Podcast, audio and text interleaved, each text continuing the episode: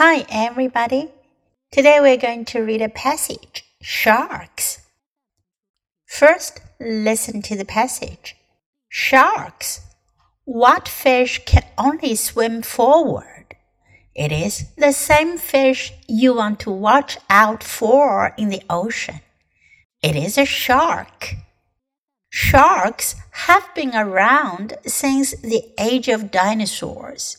They live in oceans and they even live in some rivers and lakes. Sharks can be small, the size of your hand. They can be big, the size of a bus. Some sharks have 3,000 teeth. When one tooth is lost, they grow another one. Sharks can only swim forward. Some of them have to keep swimming so they can breathe. Most sharks do not attack people, but some may think you're food and try to bite you. 今天的短文讲的是 shark 鲨鱼。What fish can only swim forward？什么鱼只能向前游？It is the same fish you want to watch out for in the ocean. Watch out，当心，提防，watch out for. It is the same fish，是同一种鱼。什么同一种鱼呢？You want to watch out for in the ocean，是你在海里的时候呢，想要提防、小心的鱼。It is a shark，是鲨鱼。 Sharks have been around since the age of dinosaurs. Around 在这里呢，它表示的是出现。鲨鱼呢，从恐龙时代呢就出现了，就存在了。They live in oceans，它们住在海洋里。And they even live in some rivers and lakes，它们甚至生活在一些河流和湖泊中。 Sharks can be small.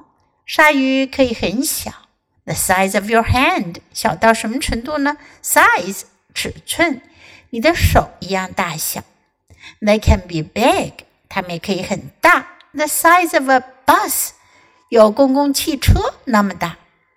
Some sharks have three thousand teeth，有些鲨鱼有三千颗牙齿。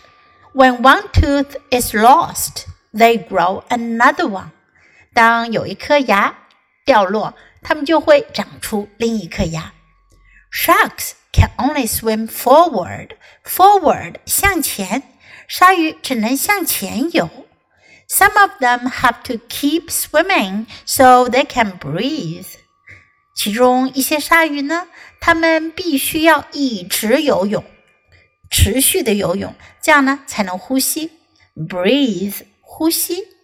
Most sharks do not attack people. Attack 袭击、攻击。大部分鲨鱼呢，它不会攻击人。But some may think you are food. 但有些可能认为你是食物。And try to bite you. 并试图 bite 咬咬你。Okay, now let's read the passage together. Please follow me. Sharks what fish can only swim forward? It is the same fish you want to watch out for in the ocean. It is a shark. Sharks have been around since the age of dinosaurs. They live in oceans, and they even live in some rivers and lakes. Sharks can be small, the size of your hand. They can be big, the size of a bus some sharks have 3,000 teeth. When one tooth is lost, they grow another one. Sharks can only swim forward. Some of them have to keep swimming so they can breathe. Most sharks do not attack people, but some may think you're food and try to bite you. 今天的小短文你喜欢吗？英文短文是练习英语的绝佳材料。经常朗读、背诵小短文，你的英语语感和词汇量都会得到很大的提高哦。关注 U 英语公众号，可以看到短文的内容和译文。Thanks for listening。喜欢的话，别忘了给 Trace 老师点赞。Until next time, goodbye.